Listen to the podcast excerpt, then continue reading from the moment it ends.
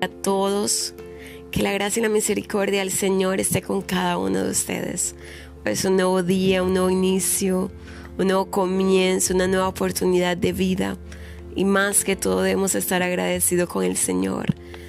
Porque muchos muy posiblemente no tuvieron una buena noche. Muchos ni siquiera pudieron abrir los ojos en este nuevo día. Muchos pueden estar pasando situaciones difíciles, conflictos, que no les puede permitir apreciar la luz de este nuevo día, o la noche, o la tarde, no sé dónde te encuentres, pero quiero darle gracias a Dios por tu vida, porque es el Señor el que guarda nuestros caminos. Quiero bendecirte con toda bendición de lo alto y quiero que sepas que no te enfoques en el problema ni en la situación ni en las decisiones que el Señor haya tomado con respecto a tu vida, sino que te enfoques en lo que el Señor quiere hacer para ti, porque grandes cosas, grandes planes Él tiene para tu vida. Así que mira lo que dijo, le dijo el Señor a Samuel, y lo vemos en 1 Samuel 16. Y dijo el Señor a Samuel, ¿hasta cuándo has tú de llorar a Saúl? habiéndolo yo desechado para que no reine sobre Israel. Llena tu cuerno de aceite y ven, te enviaré a Isaí de Belén, porque de sus hijos me he provisto de rey. Por supuesto aquí Dios estaba refiriéndose a que había elegido a David, pero el profeta no lo sabía. El profeta aún sentía dolor. Posiblemente Satanás estaba llenando sus pensamientos como de fracasos, estaba llenando su mente de que Saúl no lo hizo bien otra vez, que le enseñaste por qué Saúl actuó así. Y se sentía muy posible mal, posiblemente mal, porque él había él, estaba llorando por, por, lo que Saúl estaba viviendo, por lo que Dios había, decisión que Dios había tomado sobre Saúl. Y eso estaba afectando su vida. Y al mismo tiempo Dios estaba planeando grandes cosas.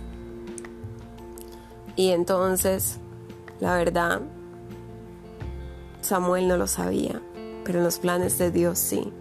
Así que la verdad, hoy cuando leía esta palabra, yo decía, Dios, cuántas veces yo he llorado por cosas insignificantes cuántas veces me he sentido triste y afligida, pero como le dijo el Señor a Samuel, no tienes por qué estar llorando. Yo estoy un poco parafraseando, pues. Yo imagino que, que, Dios le dijo, deja de estar llorando. No tienes por qué estar llorando por algo que ya yo decidí. Yo estoy buscando un corazón que me sirva, un corazón dispuesto a obedecerme, no alguien que tome decisiones basadas en sus emociones. Dios no quiere colocarnos personas basadas en lo que pueda pesar otro de Él.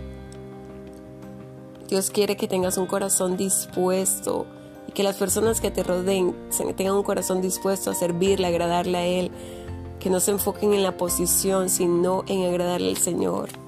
Y muchas veces escuchamos voces como que no tienes la capacidad, no tienes el talento, no tienes la posición, no tienes los recursos.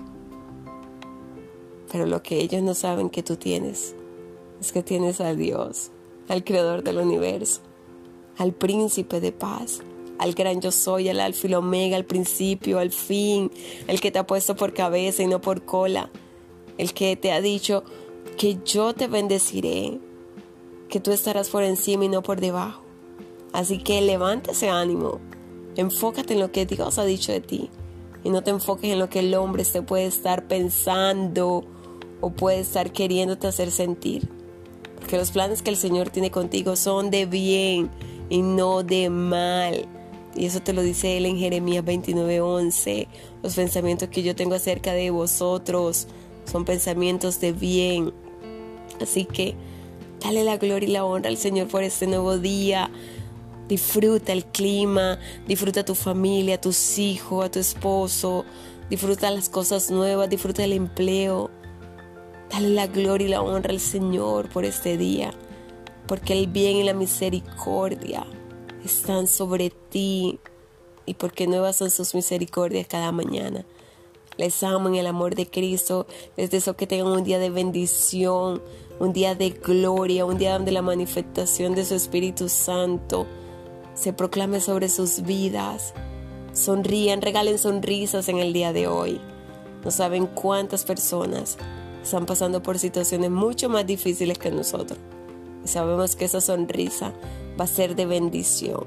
Que el Señor les guarde, que el Señor les bendiga y que la gracia y su favor esté sobre ustedes. Bendiciones.